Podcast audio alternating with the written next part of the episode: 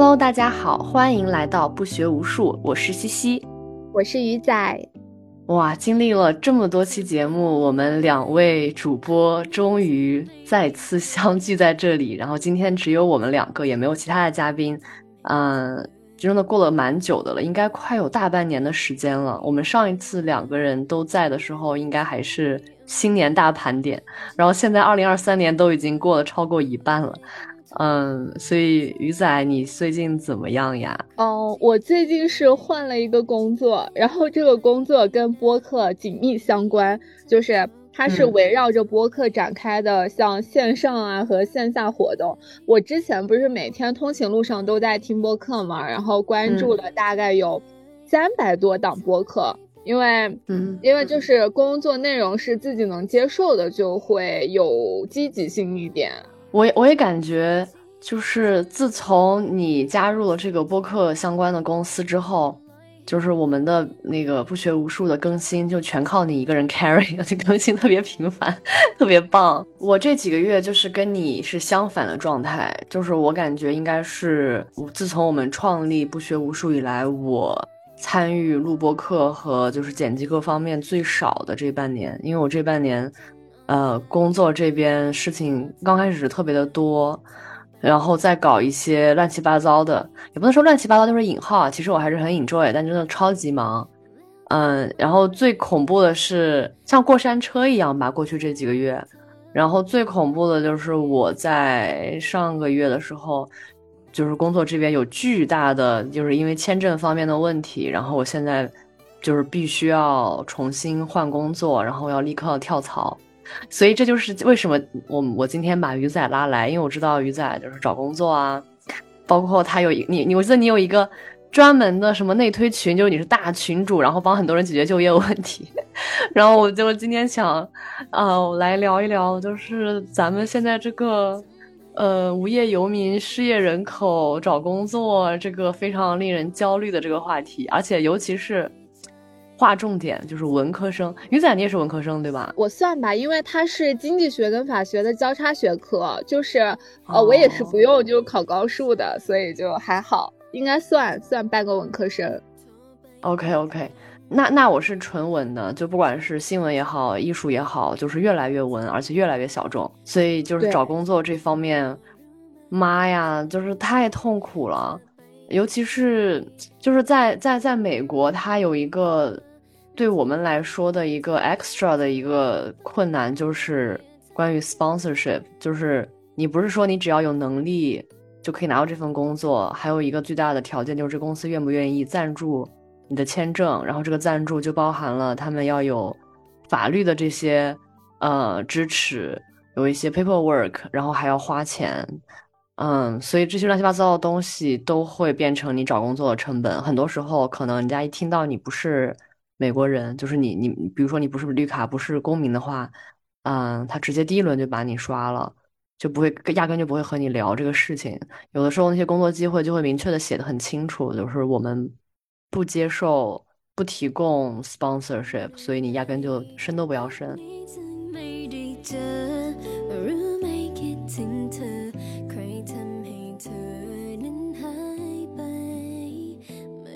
就是我这个签证问题，就是恶心到什么程度呢？我去年八月份就跟我的老板提了这件事情，因为这也是我的律师跟我讲的，就是 H1B 这个东西，它是每三年要要更新，然后同时还要申请，就是一般到三年就开始就要申请绿卡了，因为绿卡的那个 process 那些排期啊乱七八糟的，也至少需要两三年的时间，所以就是现在大概是我工作的第三年时间，所以我一方面需要我的工作签证的。更新一个是也需要把绿卡的这个申请排上日程，所以我去年八月就跟我老板提了这件事情，然后他那个时候就是是一个很正向的一个反馈，就觉得啊我我很棒，然后呃，let's talk about it 就这种语气，嗯，同时就把我吊着。然后你就到十一月、十二月、一月、二月，就一直这么久。我每两周跟他 follow up，他都会说啊，这个是什么 on the top of my list，就是我会之后跟什么什么谈。然后说，然后然后还给我那种期待，就是说你可以呃直接跟跟把你的律师跟我们一起开会，什么跟谁谁谁说什么，就让我觉得已经就是提上日程了，就已经要开始办了这种感觉。然后后来因为工作也很忙，我就一直在三四月份的时候在在疯狂干活，然后他也说啊，我再推进，再推进。结果我的一个超级大的项目就是我在负责的，五月七号结束，然后那段时间我也超忙，然后五月七号那个是最后的那个活动结束之后，五月八号，HR 给我发邮件说，呃。我和你要就是需要一个 meeting，要要要聊一下你的签证的事情。我当时还以为就是就是 HR 介入，正式要往往前推进了。然后就是五月九号见跟他见的，然后他就跟我说：“啊，不好意思，你的这个签证我们完全没有没有办法。然后 decision has been made，就是已经就这样了，不需要任何的 argue 和 negotiation，这已经是最后的决决定。”我整个人就是懵逼，而且我我就是跟他也说了。我的我的这个 deadline，我的签证是九月过期，这个是从头从我去年八月就跟他们说了的，然后他们偷偷拖骗我这么大半年时间，浪费我的时间，然后让我把这个项目做完，你才告诉我你现在不能继续在 sponsor，我真的超级生气，就有种把我用完就扔的感觉，而且不管我的死活，就留下留给我这么三四个月的时间，就他们没办法想象，就是。就是我作为一个外国人，要在三四个月时间内重新找到一份工作，然后那工作还要给我 sponsor，然后乱七八糟的，是多么多么难的一件事情。然后那个 HR 还说，啊，我相信就是你一定能找到，就是比我们大更多的公司，比我们更有钱的公司，他们他们 can they can help you。我真的就是我也不想跟他吵架，但是我当时就内心就很想扇他嘴嘴巴，这种感觉，就就是真的很冷漠，很恶心。所以我现在还处于这样的一个。正又也经历了一些面试，但是最后还是目前还没有什么确定的答案，都还在就是等待中，然后也还在不停的投，嗯，然后美国这边就是现在其实经济挺糟糕的，嗯，就是大家估计也都听说了，从去年到现在就是大厂都在裁员，包括从来没有裁过的，就是 Google 啊。嗯，Facebook 这些比较头部的互联网公司，然后房地产也很糟糕，身边挺多就是被裁掉，或者说朋友的朋友之类的这些故事。嗯，去年还有今年就大幅度裁员。我之前好像 也跟西西提过，前司它是多大的一个减员这个这个举动，然后国内的环境也非常差，尤其是互联网。其实之前我们好像觉得像阿里、腾讯、字节都是一些呃一线大厂，但其实阿里好像嗯这段时间也在大减员。就是杭州的阿里好像要裁百分之二十五，然后还有腾讯下半年也要裁百分之三十，但其实我不知道这是不是一个呃具体的数字，但但是也是侧面印证了，就是国内的整个大环境也变得很差。因为我本人在互联网嘛，所以我也只是对这个行业比较了解。呃，最近听播客听到了有关那个金融行业，然后好像说也是不太好，因为它跟经济关系比较。比较紧密嘛，然后现在整体的一个呃待遇啊，还有就是 high con 啊，都变得特别少，所以就是真的国内外感觉都挺挺难的。但是我觉得西西你是因为身份的原因，就是你的能力很好，然后如果呃如果就是相同的情况下，肯定是很好找工作的。但是因为在美国的情况，所以我觉得你爸妈有建议你回国吗？啊天呐，我都我都没告诉我爸妈，因为就是他们知道之后肯定会很焦虑，然后又帮不上忙，就单纯的为我担心，所以我还没有跟跟他们讲，我现在就是必须要重新跳槽，在我的身份到期之之前，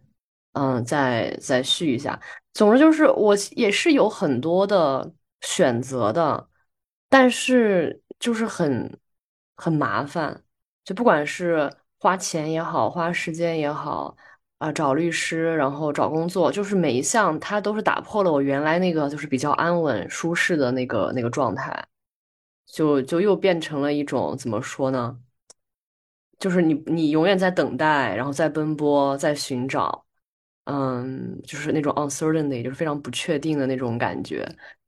就我我已经好多年，因为我这份工作已经做了快四年了。就这这份全职工作，就我就属于一直都挺挺稳的，嗯，对，也不用担心什么。而且我之前还大言不惭的说，我说啊，我在艺术行业，我们其实不太会因为经济的问题就是我们那种公司，就美国这种所谓的表演艺术中心，它有点像国内那种国企。就是很稳，就是有有的时候，我觉得这就是怎么说呢，无常吧。就是你根本没法预测，你没法预测你的老板或者说你的这个公司他们高层的决定。其实，在整个的大行业还有大的环境趋势下，个人的努力，呃，微不足道。就是可能以前就是像金融业、互联网行业，你只要在里面，就是你会一路晋升，然后你找工作也会很。很顺水的，就是顺风顺水的。但是，就是像今年这种情况下，你能保住一份工作都不容易了。就以前可能不会有这么频繁的裁员和人事变动，但是现在不一样了。就是现在你你的业务可能说没就没了，因为不赚钱嘛，不赚钱可能就是公司觉得，呃，以前是非常的激进，然后都在做创新业务，然后现在可能就是在求稳，就是。在求盈利嘛，就整个的，就是感觉行业它的一个目标也在发生变化了，所以就还挺难的。那可是我感觉，就是我也认识一些朋友，他们就说，哦，我想休息一下，结果一休息，大环境不好，直接就是找找到新工作都很难。但是你就很厉害，就是你感觉一一瞬间就可以找到这个，找到那个，然后都是无缝衔接，就是怎么做到的呢？呃，我去年十二月份的时候也非常焦虑，然后当时还跟西西说说，感觉自己就是才工作一年多，如果要就是有裁员名单的话，自己肯定会上去。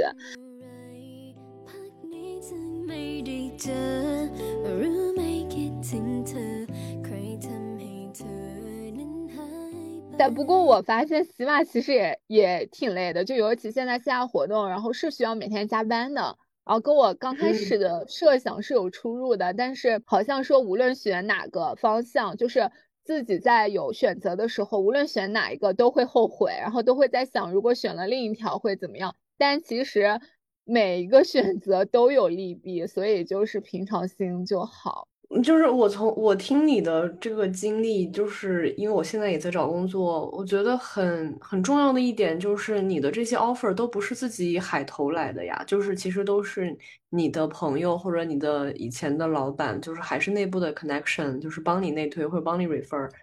才得来的，对吧？就是真的，我发现现在海投好像效率特别低，因为我自己很想去小红书嘛，但是我好像从那个像一些软件，像 Boss 呀、麦麦呀，然后投都是反馈都很一般，然后就觉得还是就是怎么说呢，就还是内推可能好一点。就像那个呃，喜马这边是那个我之前的一个朋友，然后他用就是呃内部的那个网给我推的，然后美团那边是我以前的老板，然后是找了那个组的一个同事，然后直接拉群，然后内推的，这样我觉得好像效率会高一点，因为只要进入到了面试。可能就会比较快，就是无论过不过，肯定在一周之内会有一个明确的进度。但如果是海投的话，可能就一直等不到 HR 的回复，他可能连你的简历都没有看。嗯嗯，那所以你的第一步就是其实是去问身边的人或者朋友，就是说你现在需要找工作，看大家有没有机会推给你，对吧？对，我跟你说，我我好像当时知道 HR 跟我说完过后，我第二天我是先问了阿里跟天猫的朋友，因为就在杭州嘛，然后觉得也挺近的，然后我就说，呃，他们就是呃，像市场呀，还有就内容部啊，有没有 Hi 康然后他们其实当时建议是到年底了，然后建议我不要动，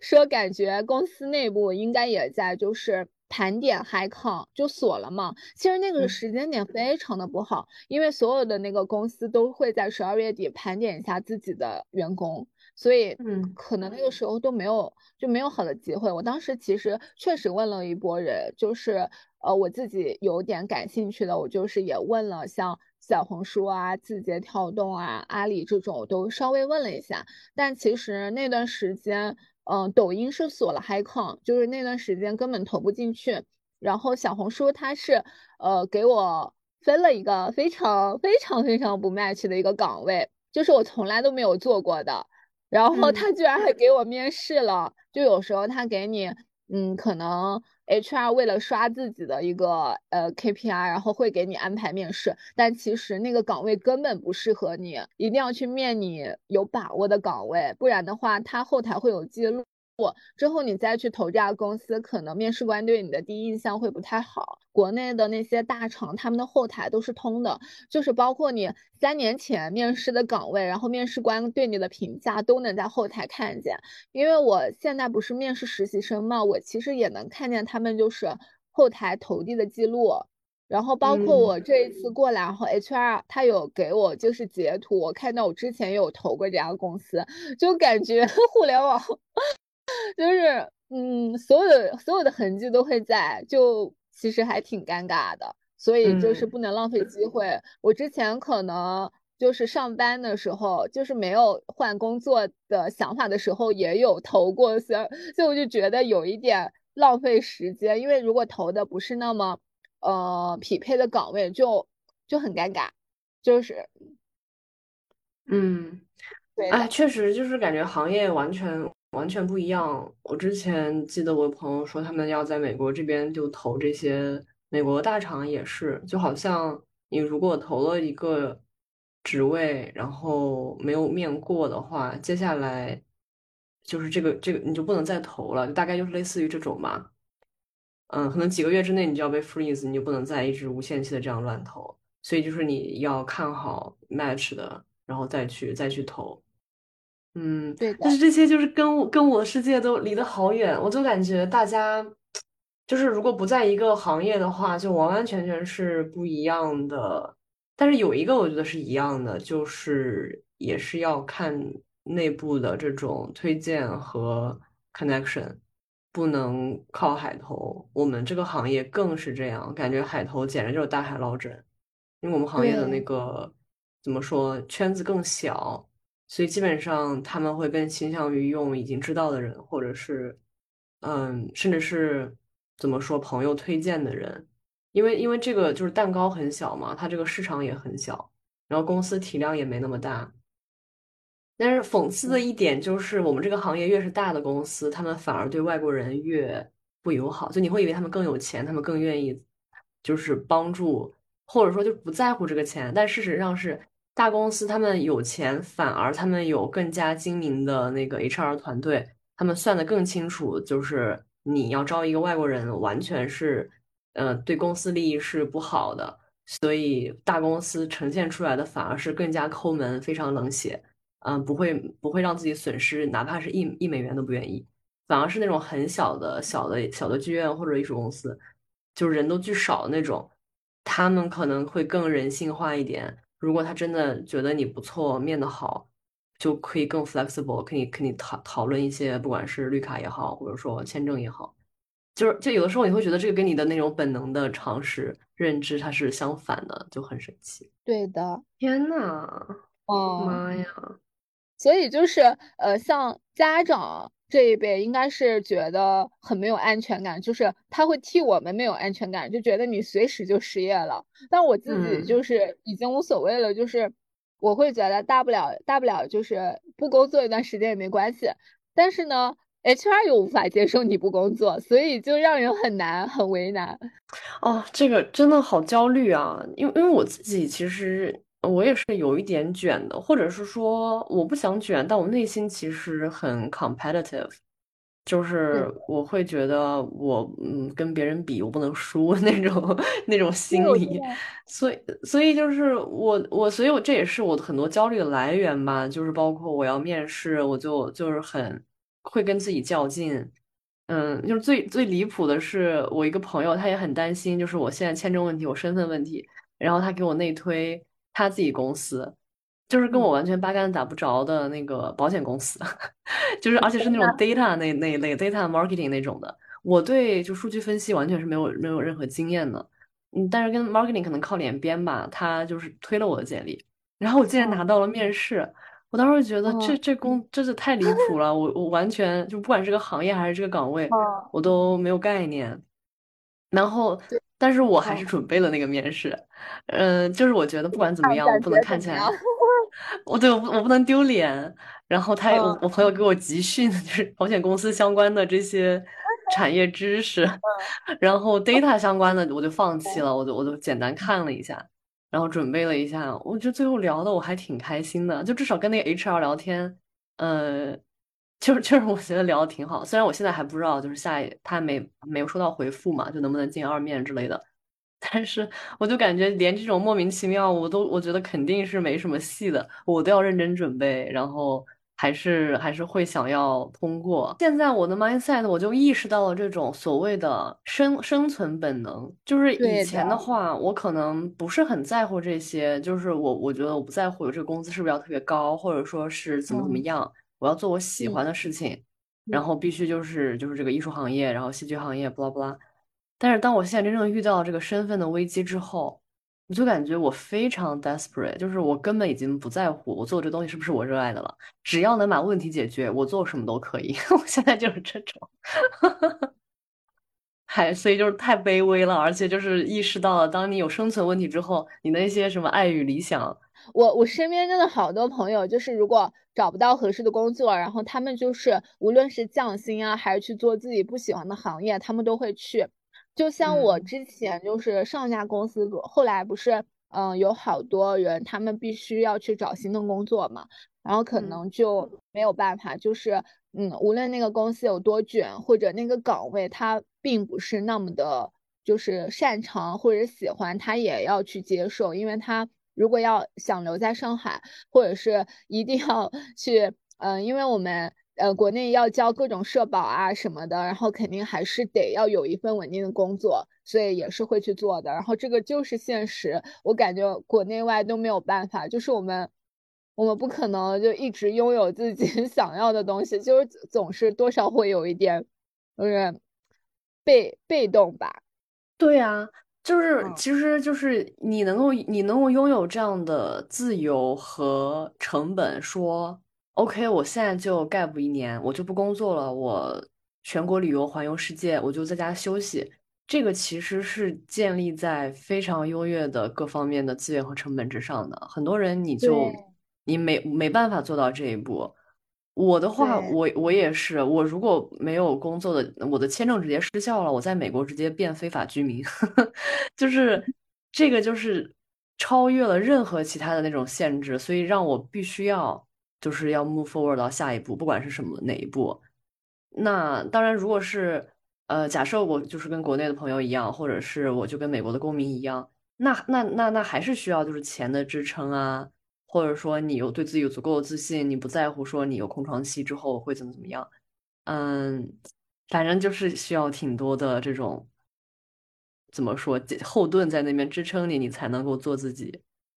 对我，我觉得这一次其实我刚刚想到了就很好的主题，就是嗯，到底有多少人就是敢于去裸辞？因为我后来就是发现很多做播客的主播，他们都是那种数字游民嘛，就相当于他们是。那种自由职业，但他们好像，嗯，要么就是内核非常强大，他们其实不 care，就是，呃，无论是父辈啊，还是周边人的眼光，因为他们觉得自己，呃，无论是不工作啊、空窗啊，然后他们都觉得很自信，然后这种就是他们，嗯，可能抗焦虑的这种心态很好。然后要么就是他有个非常嗯出类拔萃的技能，无论是写稿还是设计，然后还是他自己做自媒体，就是他有一个赚钱的技能，他也是不焦虑的。但是对于我们大多数人来说，还是需要有一份稳定的职业，然后支撑着我们，呃，去就是有呃就就像现在无论是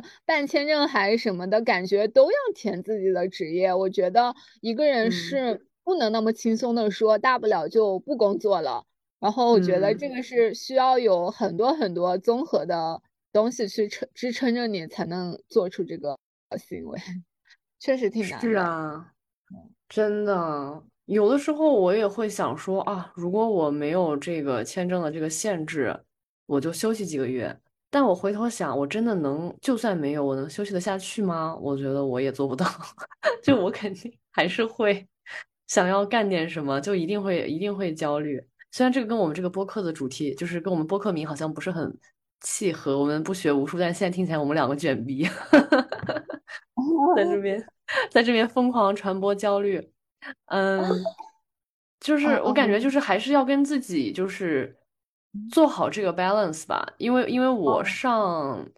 我上两周就是因为我要想找工作，所以不停的就是见不同的人，嗯，然后同就说大家有没有机会啊，然后有，然后如果是先是哪怕志愿者或者实习或者是 part time，就是什么样的呃，但凡是好的机会，我都愿意现在去做一做，因为我现在这个本职的工作还比较闲嘛，所以让我有这种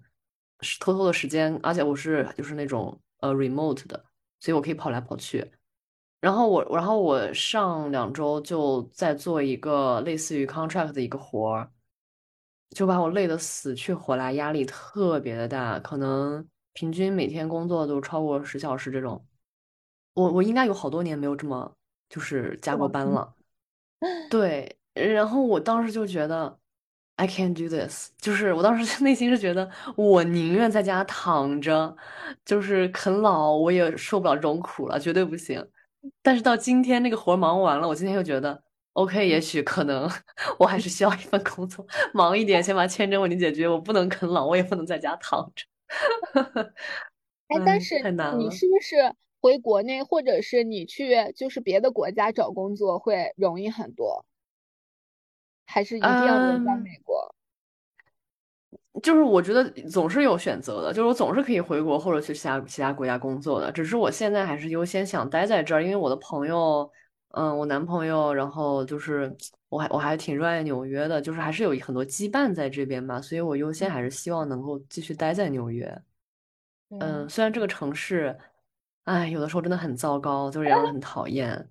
我我最近在这边重新要去审视。嗯，就是作为一个外国人，就是生活在一个陌生的国家，然后你要就是一个人去面对很多这些问题，我就我就意识到自己怎么就是选了，我本来就是一个呃，就是女生，就是在美国的这种嗯 background 之下，他们看你的话，本来就是一个外国人，又是女性，又是亚裔，然后又选了一个极其小众的行业，就是艺术，然后 theater。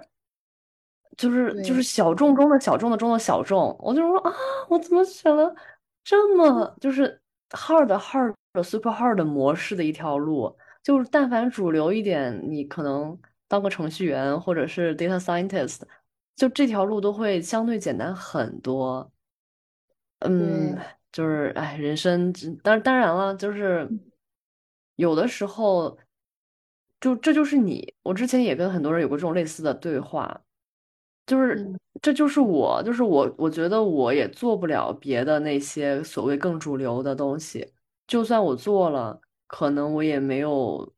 那么有激情。然后可能它就是一份普通的工作，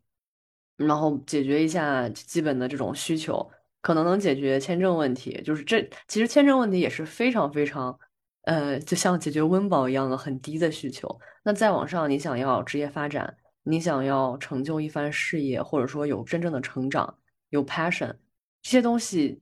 就是都很难。如果这个东西本身它不是你真正想做的事情的话，所以我既然已经选了这条路，那我就硬着头皮也要也要往下走吧。而且就是再退一万步，我的另一条想法就是，我也许就是如果说这次这这这半年我找工作真的很不顺利，那我就去做一个相对主流的事情。把基本问题先解决一下，然后当我稳定下来之后，我再用我其他的时间去继续做我喜欢做的，就是艺术这方面的工作，就这也是一个选择。但是感觉感觉不是，因为我从来没有想过就是去考公嘛，这就这一点是从来没想过的。然后但是实在没有选择的时候，确实会觉得啊，那其实呃也可以有很多其他的选择，也不一定要就是在这个行业卷。然后我最近是看那个，我今天早上还在想，就是说。说到年龄焦虑，就是以前可能会觉得到三十五岁，然后才会担心会被年轻人替代嘛。然后现在就是每时每刻，而且年轻人更不好过。然后就是因为现在应届应届毕业生特别多，然后但是他们校招难度就是那种地狱级别。我们今年部门好像只有七个校招生，然后听他们说有哈佛本硕的，还有 MIT 的。然后我们组的是那个，呃，港大硕士，然后本科是复旦的，反正就他们超级卷，而且也是经过那种什么，呃，群面、单面，然后各种小组讨论，然后最后卷进来，还要进行中期考核，就这种呢，听起来就很吓人。就感觉现在一个毕业生找一个份工作特别难，因为听我们组那个校招生说，说他这一届还有一个北大本科的女生，然后她最终只拿到了一个好像还是销售的管培，反正就是都没有其他的 offer 了，然后就跟我说今年是那种僧多肉少，就是毕业生巨多，但是好公司的 high con 就没几个，就只只就就是这种竞争的程度。妈呀！所以说，像你要是这样社招的话，就不会经历那些什么群面、什么无领导小组什么那种东西。社招，社招，它其实是要求你过来就能直接上手干，然后他应该最看重的是你对口的经验和你现在已有的东西。但我觉得他们那种校招生是因为是呃是一个公司那种潜力的员工，因为他相当于是要进行管培的，所以应该是要看他的综合素质和他的学习能力，所以会可能考核的东西更多。他们每周现在好像还有个读书会，但我觉得一一个人也不一定会在一家公司干太久。天呐，我我在本科的时候，我去面过腾讯的实习生，我当时经历了人生中第一次群面，我就觉得这个东西太恐怖了，就像是斗兽场，就是就是把大家放在一起厮杀一样，就这种竞争真的激烈到我后来再也没有经历过群面，但我每次回想那个场景，我都觉得好残忍啊，这个世界。对的，然后。呃，好像是说现在不是越来越多的人去考公吗？但我不知道这这一条能能不能播。就是我看到一条评论说，呃，因为这个社会是需要有企呃做蛋糕和分蛋糕的人。以前像这种企业啊，然后呃这种民营企业应该都是做蛋糕的，但是现在大家都纷纷去考公了，都去竞争这个分蛋糕的岗位，而觉得很奇怪。就说，嗯，就是。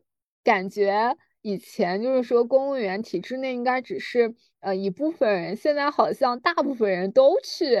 争抢这个岗位。就现在好像报考比也非常的高，然后包括所有的家长都在要求小孩去考公，因为像互联网还有那些快销行业，他们其实动荡特别大。嗯嗯嗯，是，都是都是感觉很不稳定，朝不保夕的。对。就是我，我每次跟他们开玩笑说我在打日工，谁知道这个部门 明天就没了。哎呀，真的是难受。但是，但是我觉得你已经真的是我认识的，在国内就是很厉害，而且因为我们聊的比较多，所以我知道你，嗯，换工作啊，这这些虽然就是肯定也是很波折，但是最后我都觉得你都是无缝衔接，而且都。在一起不停的就是在拼，在拼，在组里面，我觉得你工作也很努力哦。不过我还有的同事是说，其实，嗯，最好不要把兴趣当做工作。嗯，他们可能反而不喜欢那么了解播客的人，他们会觉得，那你在工作的时候遇到的心里过不去的坎会更多，就是你会觉得你自己对内容的判断跟市场的需求是差异很大的，然后你就会觉得很拧巴。这个好像也是一点，但是我自己已经开解了。我三四月份就一直在想这个问题，我现在已经想通了。嗯，这个其实是一个挺常见的问题，因为很多人都会把兴趣发展成工作，然后很多你热爱你的工作，很大原因是因为你你本身热爱这个这个形式本身。像我转向戏剧，或者我有朋友他们就是在做电影这些的。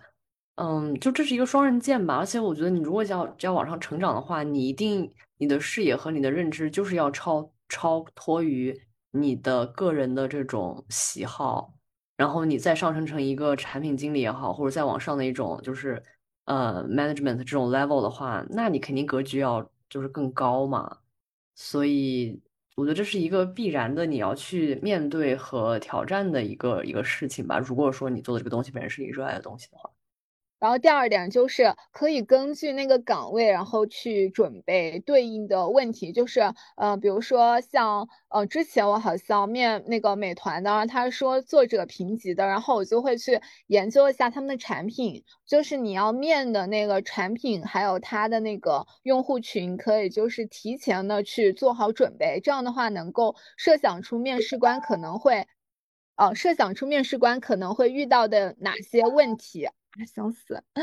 然后就是对应的去解决它，然后这样会好一点，就是嗯可以提前的给自己做好一些。题库，然后就是要放平心态吧，就是，嗯，怎么说呢？我感觉人生的选择有很多，不一定就是，呃，非要去某一个什么样的工作啊，好难过，这就是上班的苦。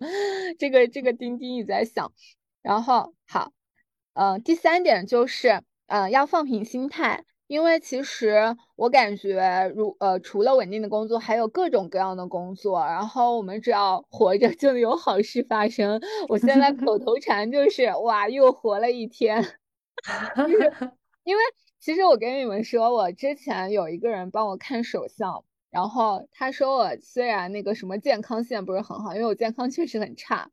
就是我我我最近老去医院，一周去三次嘛。啊，就各各种问题，然后但是我的 事业线莫名很好，而且他说我不是就不是说扑在一个工作上，就是他说我其实发展很多副业，虽然有的副业没有赚钱，但是我就是不是很 care 就是某一个主业，因为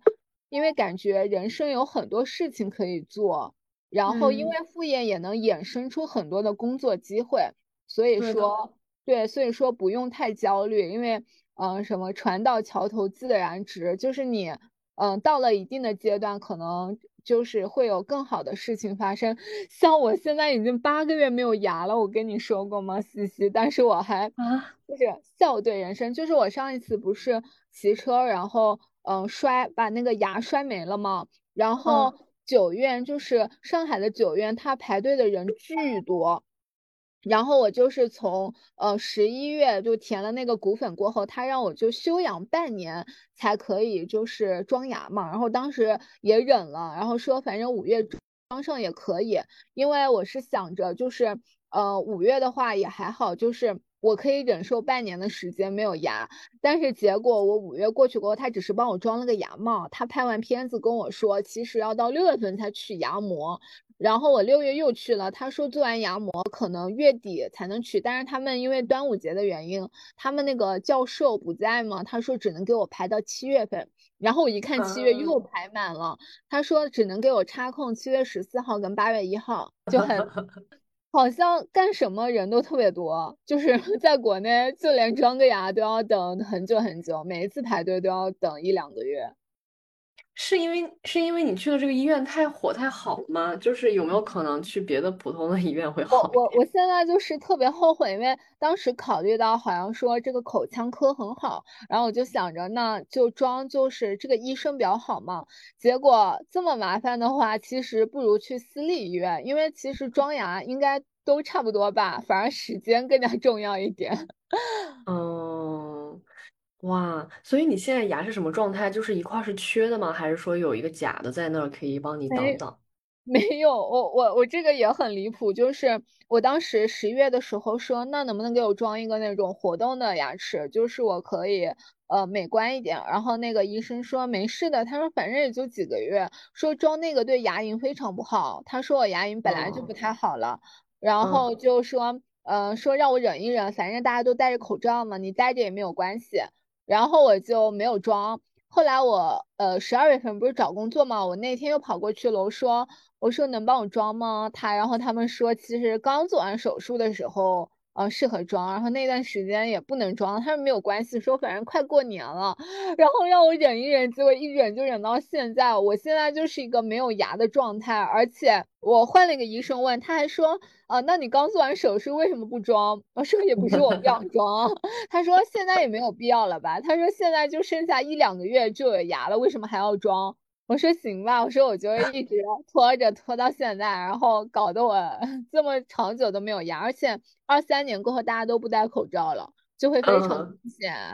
刚开始是真的觉得无所谓，那反正大家无论去哪儿都可以，就是都戴着口罩嘛，然后好像问题也不大。然后现在这样一看，我就感觉自己每天承受太多，尤其是我要去跟新的呃认识的人去解释我这个牙的来龙去脉，而且我发现嗯，老板确实会因为一些非常小的事情，就甚至都不算事情，然后去为难你。我当时很担心我的牙的问题，是因为十月份我在上家公司有一个要去线下的一个交流会，然后当时我的老板他说，他说感觉你现在也不方便，就是参加这这种线下活动。他说，呃，那你其实也可以不用去。虽然当时其实我内心是想去的，但听他这么说，好像说那也行吧，反正我好像也没有牙。不太美观，但是我来到这家公司就没有任何一个老板，嗯，对我提出什么，嗯，建议啊，因为我也参加了好多场线下活动，没有一个人会因为我的牙齿然后说什么，所以我就觉得这个真的跟老板还有公司有关。我当时十月非常的 emo，样，但是从去年十月份过后就整个人蜕变了，现在已经是。牛呼噜 鱼仔了。嗯，我我觉得你说的特别对，就是自己的感受一定是非常重要的。就是我觉得在职场，很多人就是被习惯性的 PUA，嗯，然后 care too much，然后其实是很多是没必没必要的。然后关键，当然了，就是也要做好。就是我觉得很难的一点，就是因为市场竞争很激烈，嗯，所以要做好这个 balance 吧。就是在这种激烈的环境中保护好自己，不要彻底就是被迷失了。对对对，我我最近就是昨天听到一个词，就是大家开始在职场仰卧起坐嘛，就是因为以前可能卷一点，然后会有更好的发展，但现在整个行业都很低迷，然后大家就想躺平，但也不能完全躺平，因为一旦你一个人躺了过后，然后你就会。嗯，就会失去这份工作，所以大家以一个非常奇怪的姿势在挣扎着，就是也没有非常激进的去卷，但是呢，也还是要去，就是说完成你分内的工作，然后也要做做样子，工作姿势变得非常的怪异，就像现在大家都特别爱听，然后如何反 PUA，但是呢，也还是会就是会珍惜，嗯，珍惜工作机会吧，反正就是挺复杂的，就是现在就是。环境很畸形，现在就我觉得下一期可以就是聊聊反 PUA，可能有的时候也真的就是一阵阵的，嗯，我们唯一能够控制的就只有我们自己和我们的心态，所以说其他的东西我觉得就 let it go 吧，嗯，我们自己的那个开心比较重要，因为上一次我聊工作是跟舒颖，就是我们在聊那个，我当时就对中美职？场。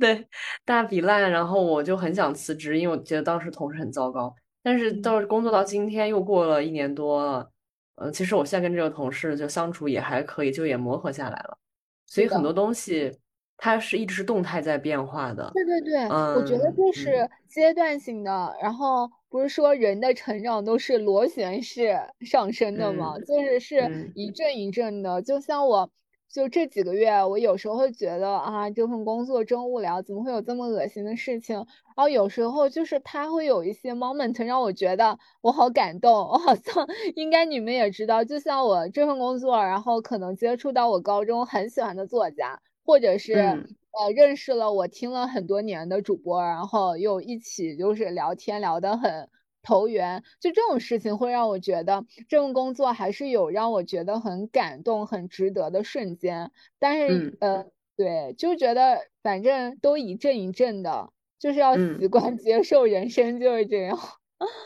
对的，对的。然后我们的韧性，嗯，也会被锻炼出来，然后我们会变得更强大。我觉得就是在这种时候，大家都很 struggle，反正能做的就是调整自己的心态，然后继续学习，同时不能自闭吧。因为我虽然是一个，就是其实是一个外向的人，看起来可能好像还挺社牛的，但事实是我在工作这方面我其实很被动。就是我如果是跟你交朋友没有目的性的话，我会嗯很主动，然后聊天啊什么都没有什么负担。但是，一旦是那种 networking，就我知道啊，我现在要联系你是为了，呃，你要给我介绍工作，或者说我要找你帮忙干嘛干嘛，我就会压力特别大，然后我就很被动。然后这段时间我就是也在逼自己，嗯，不管是重新 build up 我的领英啊，然后要去联系一些我好多年没联系过的 老师啊、教授啊、一些同学啊。啊，我其实内心都很难受，就是我很不情愿，但是这又是很重要的。就像你说的，你的这些工作其实都是很大程度上是你认识的这些人帮你 refer 的，嗯，所以，所以就是我觉得大家也一定要，嗯，push 自己。就如果你本身就是社牛的话，那太好了，就你已经天然的就有这些资源。但如果是内向的人，或者说有点社恐的话，关于找工作这件事情，还是要把自己推出去，还是要就是去认识人，跟人跟人去交流，这样。对，哎，那你还是 ENFP 吗？哦，好问题。我之前测就是用，嗯，就是两个软件测出来完全不一样了。我用那一就是那个什么小人的那个软件测出来还是 ENFP，但是都是基本上都是百分之五十那样。然后用另一个软件，那个叫什么我忘了，就是英文的，然后说什么二零二三年版本，我测出来直接变成什么 I 啊 INFP 了。哦，那 ISFP 还是什么，反正就完全变了一个东西，我当时都吓死了。那其实变的不太多，我以为你直接变成了 J 人。哦，我还是 P，我没有变成 J 人，但我变成 I 人了。嗯，确实会有影响的。比如说你那段时间的状态，然后你的心情低落，可能就没有那么 E 了。然后，但是我刚刚想说的是，ENFP 人可能。就比较的纯粹，就比较的随性，然后没有想那么带目目的性的去交友。就像我之前，嗯，他们说就是这份工作，然后可能需要认识那种各行各业的大佬，因为他们不是可能发生各样的分量嘛。但我不会因为别人就是那样，我会觉得很尴尬。我更加想用一种平等的心态，然后当做那种朋友这样的去交流。所以说，可能咱们。没有办法跨出那一步，对，为了为了去找工作，然后去认识人，对，可能还是会跟，嗯，对对，真的是，那那真的是一样。我最近因为就在找工作，就是认识认识很多乱七八糟的人，然后就莫名其妙的进了一些所谓的什么高端人士、投资人 那种什么金融圈，然后参加了几个活动，然后就仿佛就是都是一些啊看起来就是很厉害的大佬什么的。客观上可能确实是有用的吧，但我情感上，我就像你说的，我会很难受，然后我没办法，就是要去，呃，巴结你，或者说要认识你，或者是觉得哇，这个人有很多 title，这个人你看看起来是一个大佬，我就很崇拜或者怎样，我都做不到这些。我觉得跟我有什么关系呢？我们都只是平等的人类而已。你比我有钱，你比我怎么怎么怎么样，那又怎样呢？哎，我我我发现讲散了过后，我又想到了一个点，就是，嗯，在美国的话，会因为你就是，比如说你是一个，嗯，快到三十岁的女性，然后你未婚未育，然后他们会 care 你这个身份吗？就找工作？完全不会，完全不会。对呀，所以我觉得特别好，因为我刷那些就是。嗯，各种社交软件，他们有提到说，如果你是一个就是快三十岁，但是还没有生孩子的女性，他们会担心你一过来，然后就要休孕假和产假，所以宁愿就会有一些性别歧视，这是一个点。嗯，这个这个挺可怕的，对，这个也是其中一项我没有很想回国的原因吧。就我觉得我现在回去肯定被歧视到死，而且我会心脏病发作被气死吧。就是因为这个在，嗯，对吧？我现在已经习惯了这边的这种价值观的话，这些完全就是违法的。然后就你面试的过程中，他连问你的年龄都是不允许的。你问你什么是不是有什么家庭孩子，这些都是纯纯粹粹的违法，就不可能有任何人问你。这些问题，我二零年的时候，当时哎，那我我真的签证问题好好好波折。我当时就是因为签证的问题，当时想回国，然后我也面了国内的公司，然后那个 HR 当时就面试我的时候，就问我男朋友的信息，问我男朋友在哪里之类的。我当时觉得，哎呀，他这是一瞬间就是回回国了，就这一个问题，感觉啊回国了。就总之就是没有把人真的当人，而把你当成那个那个叫什么？螺丝钉，对，把你当成人力资源，就你只是他们的要去，就是一个一个，对，就是就是一种创造创造他们商业价值的一种资源。所以说，如果你这个资源有这样的那样的问题的话，那我们就换其他的资源。对，而且最搞笑的就是他裁员不是会有一个名单，但他不是根据具体的个人来，他是根据他的那个薪资包的预算来。你人在 HR 眼里只是一个，就是你的一个预算，就你只是一个钱，然后他会给你排列组合，看看怎么样对公司最有利。然后他也也不管你的绩效，不看你的能力，他只看你这个占公司的这个预算的比例。所以就是现在感觉人打工其实是没有什么意义的，就是你在老板和在 HR 眼里就只是 一个可以被利用到的资源，然后你是可以被等价的。是，不过你说这种感觉，我在美国职场我也有这种感觉。就就包括我现在为什么签证会这样，也是因为我们的 HR 和我们 CFO 这边，他们觉得我是我们公司唯一的一个外国人，然后他们不想再，呃，持续性的为我去支出这种额外的签证的赞助费啊什么的，他们就说对，不愿意不愿意再付这笔钱了，就是非常的荒谬。很多公司都会这样，那你如果去那种外国人比较多的公司，会不会容易一点啊？